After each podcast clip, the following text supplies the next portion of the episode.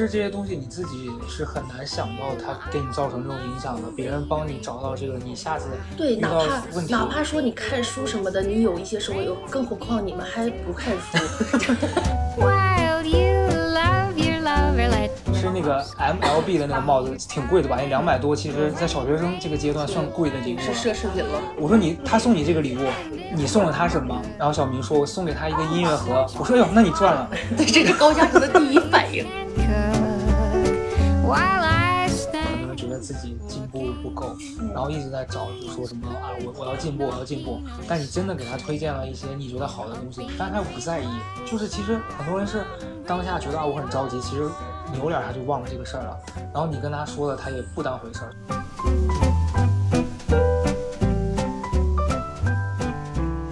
大家好，期我们是在一个咖啡厅里面录的，所以大家也能听得出来背景声稍微有一点点嘈杂。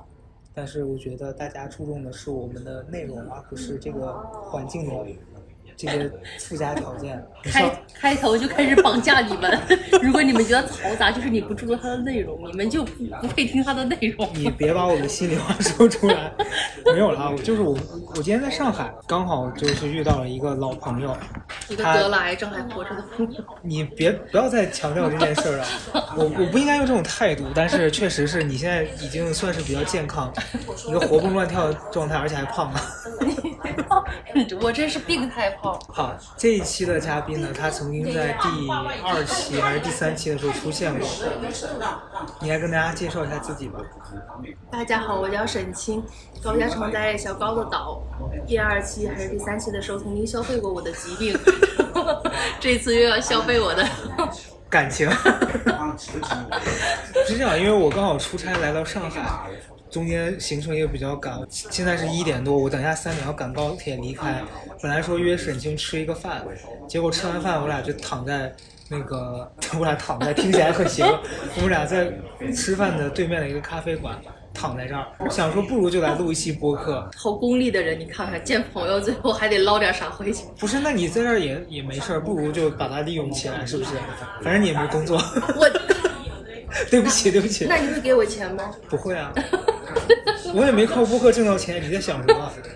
好啦，就是因为我们两个刚才在这儿就在聊很多近期大家的状态，然后沈清就讲了一个非常悲伤的故事，哪一个？我讲了好几个悲伤的故事。就是最近的一个特别悲伤。他说，除了狗，没有人需要他。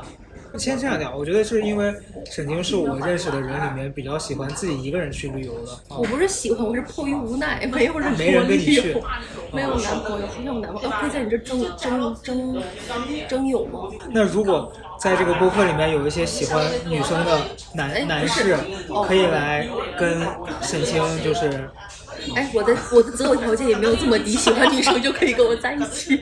如果你是一个帅哥，而且受过高等教育，有良好的家教背景，我们可以试着认识一下。你现在知道自己为啥单着了吗？要求太多。哎，这哪有这基本要求吧？这三个条件我就满足了。好的好的，如果有这样的男士方便的话，可以在这留下联系方式，沈清会去主动加你。你自己一个人旅行这两年有几次？近一两，年，那也比如说二太多一年二零次了吧？，那你二二一年，光二一年就有两次，两次。我每次旅行就是半个月嘛，嗯然后就有两次。你今年去的是广州，广州跟呃广东广东省广东省玩了一圈儿，然后三四月份的时候去了趟云南，嗯也玩了一圈儿。你自己一个人去玩，你不会觉得就是少了一些乐趣吗？就是但是多了很多自由。我觉得自己一个人玩主要不方便的点就在于那个拍照，没有人给你拍照。但是因为我不是特在意这个，旅行也不是就为了拍照啥的。然后没有拍，不能拍照，然后不能，就是呃，我觉得很多一个人那什么我都克服了，比如一个人不能吃很多菜啊什么什么的，我他妈就愣瘪了，然后就 浪费。但是没有办法，没有办法，我就是那个啥。然后，但是就比如有的时候不能自驾，因为你怕你死了真的没人看见。哎哎，这个观念对吗？就是自驾一个人还是有点危险的，不推荐一个人自驾。嗯，然后会比较贵，因为那个酒店你要一个人掏钱，没有人跟你 AA。那你一般出去的这个周期长吗？是一次一个人出去一周还是我？刚说了，我一一那个一次基本就半个月。哦，半个月，嗯那其实还是很长。我自己一个人没法待那么久，对，因为半个月的话就要涉及到你要自己在外面洗衣服了，就是你要自己，在河边拿 对对，拿那个棒棒槌在那槌去敲。敲。对，我在大理就是这么洗衣服的，洱海的海都让我弄脏了。你，我发现你这个人句句危险，每句都踩到一些人的那个忍耐的限度。他们不会真的相信我在洱海边上洗衣服吧？会有人相信吗？我就信了呀，刚才啊，你哦你你是傻子吗？是是这样，就是高嘉诚这还巴巴给大家输出内容的，他自己就是因为我自己一个人去旅行的经验非常少。比如说我自己一个人就会丢三落四。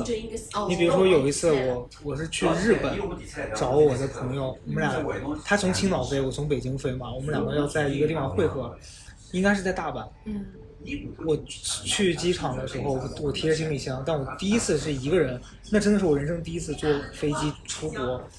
我在过那安检的时候，我行李过完我就走了，我就没拿，我就背了个包，我行李箱我就没拿了。那然后我，你知道那个 T 二还是 T 三，它的那个呃进去的那个口离那个安检口还挺远的，我就在里面逛书店，然后就逛逛逛逛，然后看到一本书，大概是说什么如何整理东西，然后分类行李，我才想起来，我操，我的行李箱呢？那个时候离登机大概只剩几分钟了，我就火速往回跑。就手刀冲回去，然后就是很巧的是，然后我就看到一个工作人员刚好提着我的箱子从远处快速的走，然后我就冲过去，我说你好，这个箱子是我的，然后那工作人员就用那种看傻逼的眼神说自己的箱子自己都能忘了呢，然后就说说下次说注意点吧，然后还要对你冷嘲热讽。对，然后报了我的信息什么的，他就给我了，跟我说你自己注意，然后就走掉了。我当时真的是一身冷汗，就是你你想第一第一站就把行李丢了，还没上飞机呢。对啊，那你这样的应该是需要个保姆陪你。后来我就学会了一个事儿，托运。对，反正后来就就只要是出远门，不管是去什么大阪，哪 怕去大连，我都要托运，就是就是这样。嗯，那你这我我这种事儿我倒没怎么碰见过，这得是这一般人也干不出这事儿。而且我会有一点就是，我我其实特别羡慕一个人出去的，就是自由自由这件事儿，我是有感受，但是两个人一块儿出去有好处，但是也会惹毛我。我特别羡慕自由的点是因为我去年跟我室友我们俩一起去那个秦皇岛，坐高铁嘛，因为北京到秦皇岛其实很很近近，然后他是应该是坐到秦皇岛下来，再坐车去阿那亚。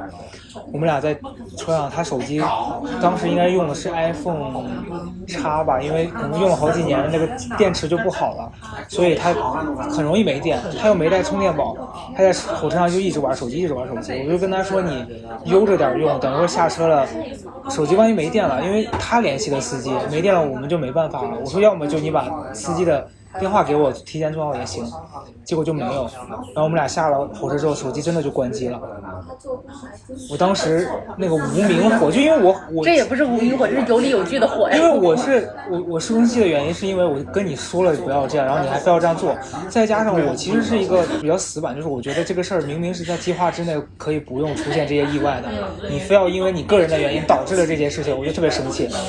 而且我们俩在在秦皇岛那个火车站门口，他就非要到路边的那个商店去向店家求助，问人家说能不能让我在你这儿充个电。当时那块没有借充电宝的，然后那个店家就特别警觉，就有好几家店家就那种特别觉得你是骗子还是啥，可能大家也真的会遇到这种，就不愿意帮他，就导致我我们司机约的时间，但我们联系不到司机，我就很生气。那最后怎么处理的？最后就是好像找了好几家，直到有一家人愿意让他拿拿充电器在那儿插着电，然后连上了手机，我们联系到了司机。对，反正这个过程花了多长时间？大概？三四十分钟吧。哎呦我的天，就反正我是挺该生气的。对，然后他晚上见了我们的其他朋友，他还跟朋友吐槽说他今天在那生气，我就说不值得生气吗？我觉得这很值得生气吧。但是，但是我跟你说，这也是这恰恰也是两个人的好处，就是因为有这么一个人，你就可以怪他，你可以生他的气，如果是你自己，你就你就只能气自己，然后你就只能跟自己怄气。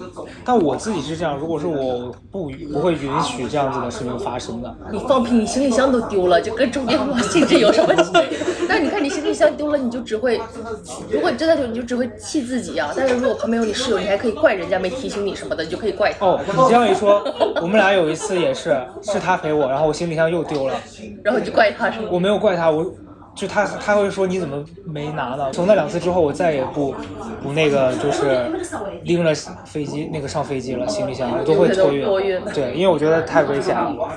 对，所以你自己一个人出去，从来没有遇过这样子的情况吗？会会遇到一些意外，嗯，也会遇到一些自己就是人为制造的特别傻逼的事儿，比如误车呀或者之类的，也自己遇到过。但就，但就像我刚刚说的，自己造成的，那能赖谁也赖不了别人，只能有有的时候可能会默默的骂司机，然后给他个差评吧。但是大部分也只能赖赖自己。嗯嗯，我自己出去就其实很少嘛，然后包括这种就。我会到了一个，比如说我从北京到了大阪，我就会在当地立刻找到我们约好的那个朋友，然后一起行动，因为就觉得自己一个人很没安安全感。你包括第一次去大阪旅游的时候，因为没坐过日本的那个地铁，就你因为国内的地铁不是都是每一站然后只有一辆车，就他们那是同样的一个线路，会有不不同路线的车过来在这儿停，你又看不懂日文。然后日本人的英语又是奇差无比，就我们真的很崩溃。我们当时要去环球影城，然后问人，没有人知道怎么走，也也也就平常你不需要问路的时候，你会看到好多中国人，但那天就是好死不死全是日本人，就问不到路。然后后来我们就连蒙带猜，还真的到了。哇，你们没有？地图没有下载当地的地图吗？就你们有，但你看不懂。就它是日本的地图，就你当时当时是第一次去的时候，我们都还不知道有小红书这个东西，就那个时候真的是纯靠自己的那个脑子在蒙。直到后来，地图在那儿，高德地图在那儿用不了，不太好用，就用谷歌地图。哦，对对用谷歌，但是看不太懂。哦。而且谷歌地图上也不显示说这个车是怎么怎么样的，就它不会告诉你说这个车其实是分班次的。哦。对。那这种我倒也，我我在国外，我记得，我记得我有一次去泰国的时候，我还坐他们当地的公交车，就想体验一下。嗯。也没有下错站，也没有找错地儿。然后呢？然后就很顺利啊。但是但是你说这个，我想起来有一次，就是因为我我英文也奇差无比嘛，然后我就有一次那个，因为误就是哇那个车本来约好的，就是本来因为现在已经非常发达了，你直接在淘宝上搜什么，比如说什么从芭提雅到曼谷有什么就有包车的那种拼车的位置，然后那个车呢当天早上出故障，就他去不了了，但是我行程都已经定好。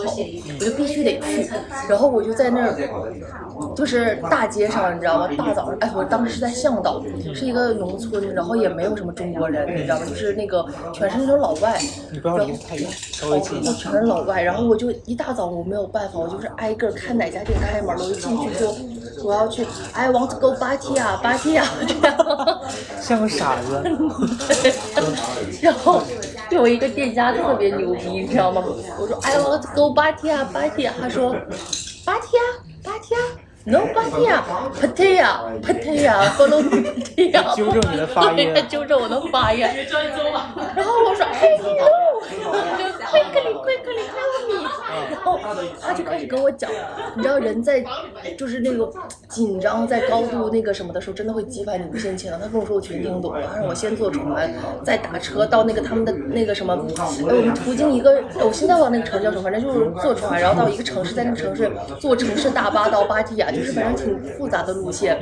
我当时全听懂了，然后我还自己买的那个那个渡轮的那个票，然后到了那个城市，到那个城市之后，我还自己打车去那个城市的客运站。然后再打车去那个客运站的地方，因为那个打车泰国打车不像就是，因为那是个小城市，它不像曼谷什么那么发达，你可以用那个软件。那个城市你就只能就是手手招手招手，然后那个就是那个那叫什么蹦蹦，对对，就大概那种蹦蹦那种车。然后那个人呢，就让我先付钱，但是我听不懂，我我没听懂他说的这个英文是先付钱的意思。我们俩就在那僵持，然后这时候有一个外国人，应该是欧美那边的人，反正就是一个老外的样子，然后走过来拍了拍我的肩，说 Money now。我一下就明白了。关键这是他妈是一个老外给我发 翻译 Chinglish，你知道吗？就是当时就觉得很荒谬，就是那个老外跟那个泰国人，他们用英文交流的非常顺畅，然后到我这儿就 Chinglish。就就这种的很正常，因为我是。我们我们那个时候第一次去泰国，就公司当时组织团建，呃，在那个普吉岛吧，普吉岛那个沙滩上不是有好多那种老外在搞那个快艇，然后拉着你在那飞的那个那个项目。我们好多朋友就是想想那个玩那个嘛，然后大家就语言也不太通，因为他们也不是有一些本地人，有一些甚至是外国人，承包就有几个是那种看起来是黑人在那边搞这些项目。然后我那个朋友就当时是同事，他就想要去玩这个飞的这个项目，他就跟那个人去讲个价格什么的，就已经讲好了，然后他就想让我们给他拍照，但是因为海边那个摩托艇一启动，动静特别大，我们几个离得又相对远一点，就怕那个东西碰到我们，然后我们就远远的就看着他，然后因为那个东西一响就嗡嗡巨大的噪音，我就看见我们那个朋友一直在跟我们挥手，很激动，我们也跟他挥手，然后那个老外还在安抚他，然后带他飞走了，我们就在说他在干嘛，他在喊什么呀？然后后来他下来就骂我们，说我他妈的叫你们过来给我拍照，没有人一个人理我，那个黑人以为我害怕，一直跟我说东阿瑞东阿瑞，然后就带着他飞走，一张照片都没有。花了花了好几百，然后飞了一圈，现在啥也没留下。留下了一段美好的回忆嘛。然后他下来就骂我们，说你们叫你们没有一个人理我们，我们就在远远的看着他，还说那个傻逼在干嘛。但但你真的好爱我我我其实有点对我还就是不能跟人一块儿旅游的，也不是不能跟人一块儿旅游，就是我大部分会选择一个人旅游的那个什么，就是我不爱伺候别人，你知道吗？嗯嗯嗯，就是给别人拍照啊什么什么的，我都会觉得很麻烦，而且我特别怕遇到那种不做攻略、没有计划的人，然后。呃，如果没有计划，安静还行，就怕没有计划还吵嘿，那不就是我吗？哇，那我绝对不能跟你一起旅游，不是，我是这样你决裂。就我会跟一个人出去，但但是一般我会挑一个，就他做了全套的哦计划跟攻略，然后我就听他的，哦我不会发表意见，我就掏钱，哦动嘴，动嘴是吃东西，我不会发表意见，那你就不丑啊？除非你安排的特别差，除非就说你你我第二次去泰国是跟我一个同事，嗯。那个小男孩他就是英语也特别好，然后也特别会做攻略，然后会把所有的行程给你弄得特别好，民宿也订好，你只用掏钱。但是呢，他有一个特别奇怪的行为，他每一次去泰国，他都要去买那个香薰蜡烛，哦就他会带着我们到清迈的一个那种卖场里面哦买那些东西，哦，然后他会买一天，那你就不去就好了呀。你知道他要去买香薰，你就不去就好了。那我就没有地方可以去了。你就在酒店，你在刷酒店啊，反正我就被他在拉去。酒店做 SPA 休息就可以了呀。不，他订的是那个民宿，哦，就是那种高级公寓里面。那你在那你在民宿里面游游泳也行啊。反正我就被他拉去，还跟他去了一个大卖场，然后他进了那个大卖场，就特别像那种批发市场。哦，他进去买那个耐克的运动拖鞋，我说，请问你这个在北京在朝阳大学城不能买吗？跑到这儿来买？他说他说便宜啊，后来查了一下，就跟网上的价格没差。对，泰国东西根本不便宜，说一些什么东西便宜都是谣言，也不是谣言，可能是因为汇率变了吧，反正就是网上说便宜的东西并并不便宜。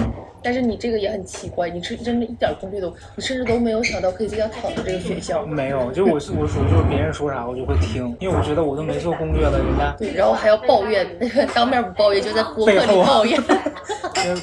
我后来也说了，我说下次你再这样，我就不会再跟你去了。哦但他心里肯定还威，胁人家，对呀、人家做好攻略请你来，然后你还要，就因为我我觉得还是分人吧，有些人可能他就是享受安排，然后别人都听他的。其实我也想被安排，但是好像周围没有没有人能做，对，没有人能啊！为什么没有人可以依靠？为什么我的周围没有人可以依靠？忍心哭泣。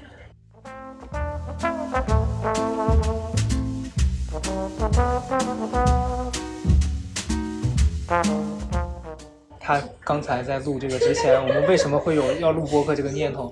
是因为沈清讲了一个故事，说他在你自己讲吧。哦，是拉萨那个故事狗的那个故事哦，对对对，我跟你说，我跟你说我有多可怜。你没有起因是好讲，起因是这样的，那个书的事儿要讲吗？你觉得？可以讲。起因是因为这本书启发了我，就是因为我在网上之前会录一些推书播客什么的，然后发一些段子卡段嘛，然后一个出版商看见了，就非常热情的说要给我寄一本书，说是为我的那个内容特别符合我这个人设对人设，然后说说特别适合我，就给我寄来了。我以为那得是什么世界名著呢，你知道吗？结果给我来了一个茶花女，来了一个书，这个书名叫《没有男朋友又怎样》。我当时真他妈白眼翻上天，但是我还是看了，因为我就因为当时看了很多就是非常深刻的书，然后也想看一看那种不用动脑的书嘛，就当个那个什么调味剂，然后就翻了这个书之后，其实故事很俗套了，就是三个女人被男人。抛弃背叛之后，那个就互帮互助的故事。哎，对，这个书还给我一个新的灵感，就是也也不是灵感，是那个一种发现吧。我本来想写成段子的，我可以先给你们这儿透露一点。哦，真是真是谢谢你了。就跟大家说，他是一个脱口秀演员，他平时段子是要付费听的，今天免费给大家。但是因为这个段子还没有成型，所以你们听的不好笑也活该。那你说吧，就是这个，我读完这本书之后，真的深刻的发现，因为男生很爱讲那些舔狗的段子嘛。嗯，我听完之后，我从来不觉得有任何共鸣。然后我读完这本书之后，我就发现了，就是为啥我没有共鸣？因为生活中舔狗明明都是女的，就男的只会在之前舔，就是 就是哦，你用词真的很大胆，我们真的不敢接话就。是在得到之前舔。嗯你这么说可以吧？可以可以，就是男生只会在得到之之前舔，就男生对于被爱的需求，我觉得好像没有女生那么强烈。嗯，就是男生可能你们没有感情吗？然 后就哎就是关我屁事，我可没有。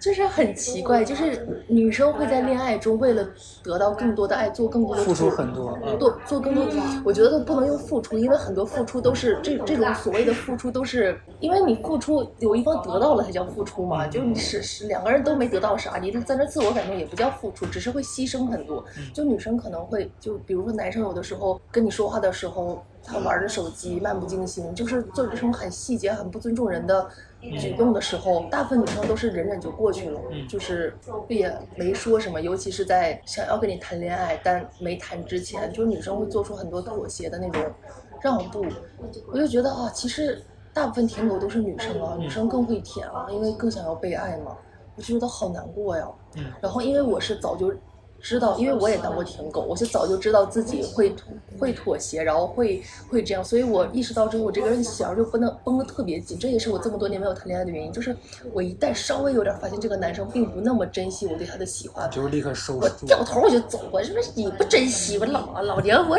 对着墙喜欢我也不喜欢你，知道吗？他真的很极端，大家不要学他。对我比较激动，就这样，这样是比较容易。像你们这种容易那个妥协的，比较容易得到恋爱关系了，就是你又得罪一批人啊！没有，这不是得罪，是各有各的好，各有各的不好嘛。就是我也我也遭报应了呀，我一直谈不到男朋友触摸不到男人。然后就说到那个，就这本书，然后这本书就是最后他还有一个直冲我脑门的一句话，那个这本这本书后面有他说，这个女人好久没有享受过被需要的感觉了哦，好久没有得到过被需要的感觉了。然后又想起来，我跟我的心理医生，对我一直在做心理咨询嘛，然后之前就跟心理医生聊到过这个事，就被需要的感觉。我说我也没有被需要的感觉。然后那医生就问我，你上一次有这种被需要的感觉是什么时候？然后我就跟他提起，我有一次去拉萨旅游。就去西藏旅游，在拉萨住的那个民宿里有两只小泰迪。我本来是不喜欢狗啊、猫啊这种小小宠物往我身上扑的，因为我觉得有细菌，有点脏什么的。然后，但是碍于面子，就是碍我又不能当人家店主的面儿把把人家狗狗对把人家狗一脚踢开什么的，就是你也不用到踢开，你把它呃，拨开对，。我喜欢我喜欢动物，我只是不喜欢摸它们，我只是不 touch。然后当时一开始我有点不乐意，但是那个狗就是它特别粘人，它三番五次往我身上钻，然后在我身上蹭，然后在我腿上就是安详的，就是在那趴着安详，就是就是很很很惬意、很乖巧，在这趴着，然后靠在我的腿上，然后在我的怀里依偎，我就突然爱上这种感觉，真的就是那两三天发生的变化。我你说我之前二十多年。我从来不抱狗不抱猫，就是除非他们刚洗完澡，我就愿意抱。但这种机会少之又少，因为你又不养狗。对对对，我只能趁别人给狗洗澡的时候迅速窜过去，然后抱抱抱第一手这样。哦 对，所以所以就这就是那两三天的改变，然后我就突然感受到啊，这应该就是被依赖的感觉，被需要的感觉吧。嗯嗯，然后当时那个医生就说，那个心理医生就说，人在被需要的感觉都想到人，你就想到狗。然后我当时就觉得好悲哀呀、然后我就在那儿哭哭哭。然后现在想起来，妈怎么这么好笑，又悲哀到好笑。但其实这个我觉得就是那一瞬间的感受，然后让你想到这个事儿。就这种我我之前也有，我不是就是做过两次心理咨询，现在想想就是特别可笑的那种，嗯就不是说这个行为可笑，是我经历的那个经历比较可笑嗯。之前公众号里面写过这个事儿，就是说那天天气特别差，去找他的时候，他们那个地方的人特别不专业嘛，就护士跟我约了一个时间，我出发了，他告诉我你晚点来，因为前面有人没结束。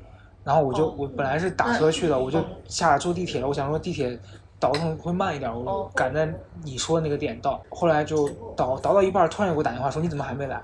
我说你们不是叫我改时间吗？他说那你快点来，现在医生又空了。我就很无语，那那你你们一直变来变去的，我就赶紧就还是坐地铁，因为已经在路上了。嗯就从地铁下来，那个医院离地铁大概还有可能一公里这样，我就骑共享单车过去。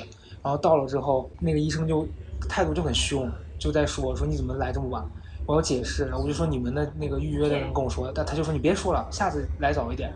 就你知道，当他一开始还没让你打开你的那个心房之前，先跟你这样，你很难对他敞开自己心扉在聊什么了。然后我就观察到他那个腿摔摔到受伤了，嗯不知道是不是被人打的，反正就因为我觉得他那个态度就很很差，就让人生气。然后那天他就在咨询的过程中一直在看表，就是那种感觉，就是他好像很着急下班。就你你说你这样，你让别人怎么？就我觉得我自己好在我不是那种特别压抑，或者说我有很严重的问题急需解决，嗯所以我靠着自身的康复能力以及它的那个价格，让我觉得我这条烂命 我不需要花钱来康复。，他是多少？我怎么记得是三百块钱？你说对，它主要是便宜，但是问题是它是医院里的，你知道它不是那种就是嗯心理咨询师是那种私人诊所，嗯它是医院的，所以他会可以报医保的那种，所以它便宜。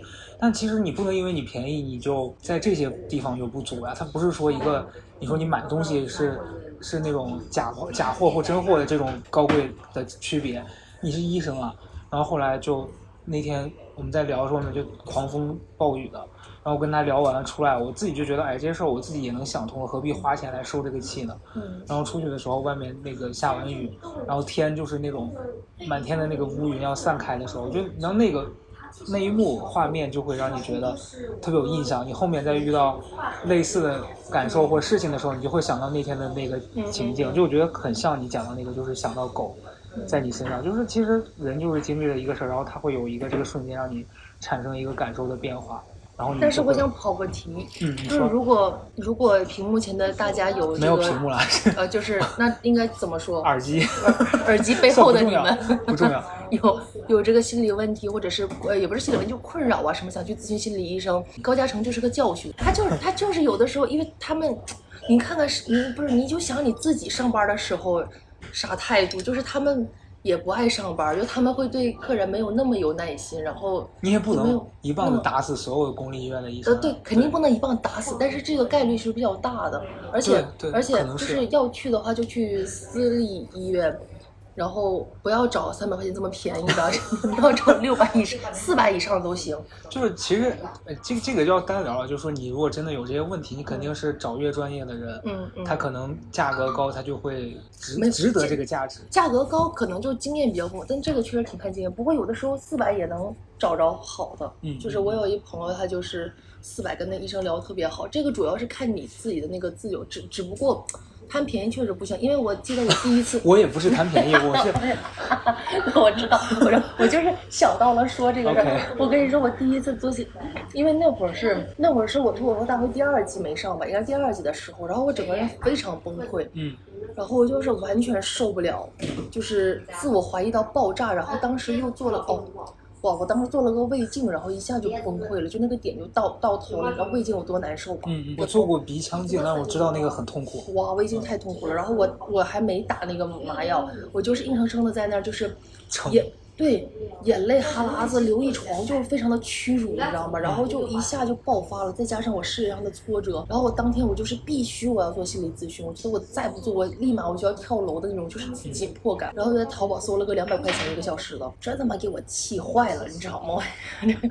因为他上来就就问你，哦，你做什么？你现在面临什么样的问题？我说我是说脱口秀的，在效果文化啊，你是效果文化的，这逼一下就。开始追星了。对呀、就说啊，那你们生活不是很有趣吗？你们天天写段子吗？就让你本来没有那么严重的心理问题变得更严重了。就是我会觉得，我会觉得，我当时就会觉得这样的都饿不死，那我焦虑个屁呀！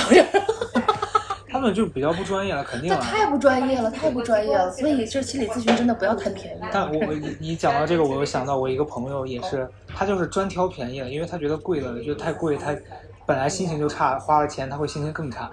就大家不要效仿这种。对，不不，他是有一次跟我推荐了一个电话，那你要么就干脆不要去，你你他到这但他又想跟人聊天，就我这个朋友就比较极端，他就找了一个这种便宜的，好像一个小时一百块钱吧，反正超便宜。他说他打过去就是个东北大姐，哦就跟他唠嗑，你知道吧？哦就跟说孩子你这就就用东北话跟他讲，因为意思就是说你这啥也不是。那他还我姐经历的比你多多了对，，然后姐就用这套治好了他的抑郁，真 因为他本身就不严重了，他只是需要跟人聊天。哦，只是需要他没有朋友吗？他没有没有有啊但是朋友愿意听他说话。因为他的朋友是我会骂他，所以他就只好去找大姐开导他，哇他还不如去去给电台投稿，还不找叶收钱。叶文有话说。对，就之类的这种，反正就是，这也真是个奇人。我觉得这些东西就是各种各样的问题，因为其实就是大家在生活里面，因为各种各样的问题，都可能在那一个瞬间崩溃了。对，然后有的人可能靠着咨询，有的人就靠靠着就那个短暂的出去玩一下，希望这个事儿能恢复其实。短暂出去，因为我热爱旅游嘛，然后我对一开始我对旅游的旅游的这个定义也是出去休息放松，甚至可以说短暂逃避一下现实生活。嗯但其实我为啥进入？因为心理咨询它帮助你的不是说帮助你解决眼前这个困难，它其实不能帮助你解决眼前这个困难，它给你带来的是告诉你，就是也不是告诉你，就是跟你一起发现你为什么会成为现在这样。嗯一切都是有迹可循的。然后，当你下次再做出一个什么决定，或者再遇到什么境遇的时候，你就会找出这背后的原因，可能是哦，比如说什么，我老是跟我的领导处不好，我老是就是有一些问题是在你生命中反复出现的嘛。然后，可能有的人的原因是因为他，比就是比如说什么，他很讨厌他的父亲，因为他父亲从小就打击他、打压他，然后或者他父亲出轨，他对他父亲印象很差。然后他在遇到这个生命里其他长辈的时候，他容易看见他父亲的影子，然后就会跟这个人关系处得很不好。就是我只是瞎举个例子啊，只是很多事儿都是有迹可循的。心理咨询师帮助你找到这些背后的原因，对，所以他很需要一些呃，其实这些东西你自己是很难想到他给你造成这种影响的，别人帮你找到这个，你下次对，哪怕，哪怕说你看书什么的，你有一些收获，有更何况你们还不看书。你少在这边给我拉踩，你真的很很过分。嗯，没有，就是你看书你的收获什么什么的，就是它只是一时，就是它没有那么的就透彻吧，我感觉就是，其实我人贵有贵的道理。你刚刚讲到看书这个事儿啊，我觉得就是大部分人现在的状态就是啊，我很焦虑，然后我焦虑的原因是因为可能竞争很激烈，然后生活压力很大，包括很多人觉得自己进步不够，嗯然后一直在找，就说什么啊，我我要进步，我要进步。但你真的给他推荐了一些你觉得好的东西，但他又不在意。就是其实很多人是当下觉得啊我很着急，其实扭脸他就忘了这个事儿了。然后你跟他说了，他也不当回事儿。所以我一开始还挺介意这个事儿，我觉得你们每次来问我，然后你们又不把我说这个事儿当回事儿嗯，那我干嘛要说？他们只想倾诉，并不想对，但是所以我现在找到这个，发现了这个事情是一个普遍现象之后，你就不会为了他觉得烦躁了，你就觉得你这个事儿能帮助到一些人，嗯。或是真的有人当下觉得你是有用的，嗯。你这个价值也就产生了，就不必去纠结说能能不能影响所有人，就就那你好有那个使命感。啊。我不是，我现在没有使命感，我现在觉得就是自己开心，有时候是比这些东西重要。嗯，我之前就是处在你那个你刚刚说的那种状态，就是非常的焦虑，然后就是也也也不进步，光焦虑不进步，光反省不改，就是那种嗯比较内耗的一种状态。然后我们我是我前公司的领导啊，也试着拉拉我呀，或者也不是领导，就是一些朋友也试着把我拉出深渊啊，怎么怎么样，但就是拉不动。然后也不是我自暴自弃，但就是就有的时候人陷入现在那种情绪里，他真的就是没有办法出来，就很难受。我也不知道该怎么形容那种感觉，就是。对，就其实好多事情还是最后自己靠自对对，己的力真的要。靠自我救赎，对，这就是成长，就是人要对自己的行为负责，这是一个非常难的事儿，我感觉。嗯要是有人能一直依赖就好了。养两个泰迪吧。因为我昨天不是这趟来本来是出差嘛，然后就头一天工作完了，第二天临时要陪朋友带一群小朋友去游乐场玩，嗯然后你就会发现自己真的老了。我昨天因为我是跟赵一楠一起，就是陪小朋友带那些小朋友出去玩，然后玩的过程中，我俩就在聊，说现在三十岁，你还愿意来这个地方，但是你发现你来到这个地方，你突然就开始累了。但是你想想，再过五六年，你可能都不愿意来了。就首先这个地方的这种游乐项目，它可能也不会刺激到你，让你觉得很快乐。再一个是你的身体各方面可能也不允许你玩这些激烈的项目了，因为就很好笑，因为他很高嘛，嗯，然后他一米九几，然后游乐园的那个项目好多都是一米九以上不让上的。哦。他第一个跟我们玩了个过山车，哦。那个过山车是那种木质的，然后卡在他的胯上，因为哦，木质本来就很疼，咯里咯噔的那个，他说他在那边叫，旁边小朋友说你怎么怕呀，哥哥你怕什么？他说哥哥不是怕，哥哥是疼。那一刻我觉得好心酸，那他这种快乐应该从十七岁就开始没有体验过了吧？差不多吧。对，所以就可能每个人都会。然后我昨天跟那些小孩相处的时候，你会发现，小孩的对事情的感受和他们的相处方式跟我们真的就是完全不一样。那那一刻我有点羡慕，我就觉得哎，你要不要讲那个？小朋友是吧？就是，哎，我你别讲，你就你就讲这个小孩儿的好了。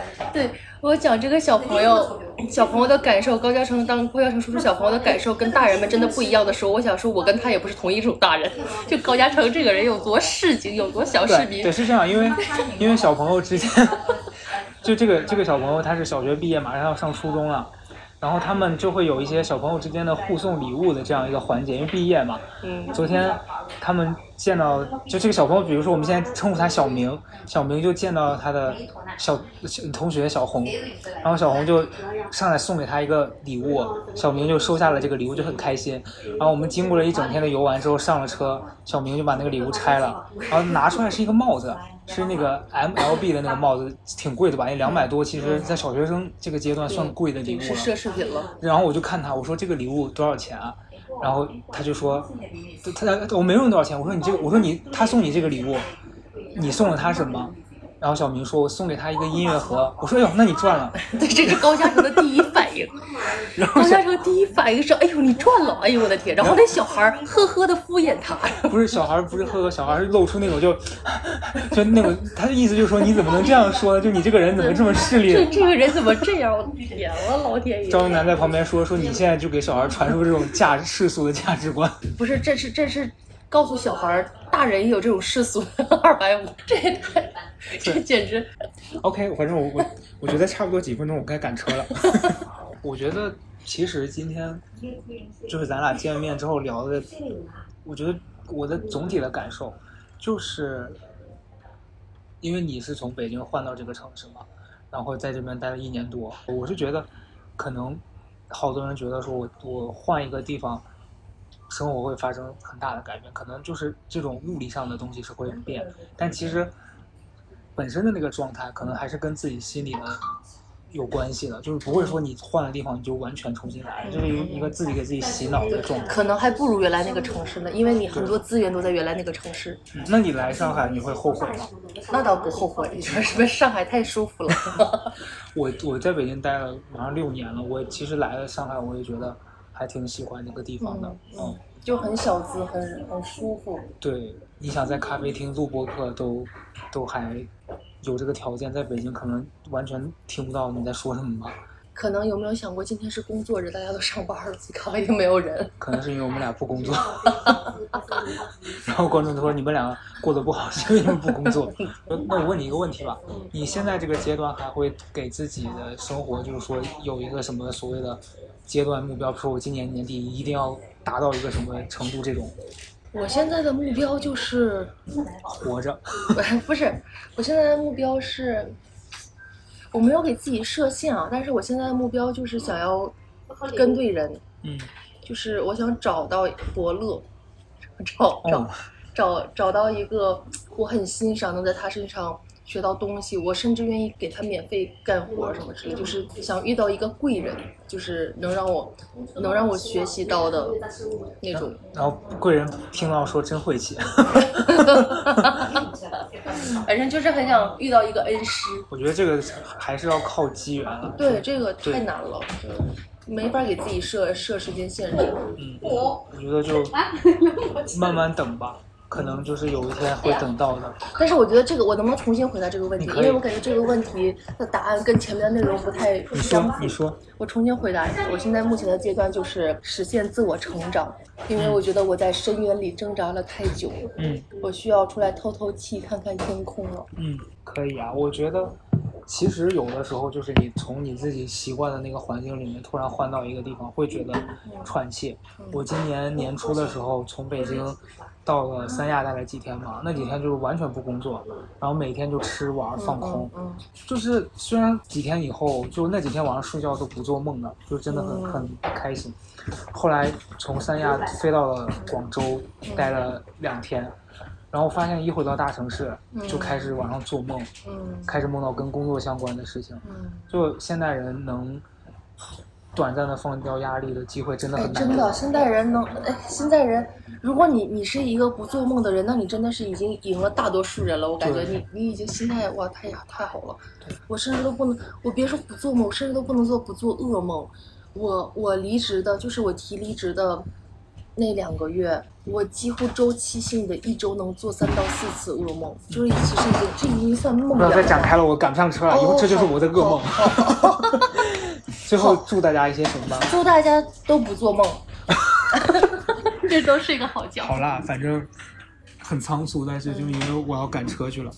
然后下次我们再见的时候再再聊了。真是一次功利的会面。拜拜，拜拜。希望大家都快乐，快乐。嗯。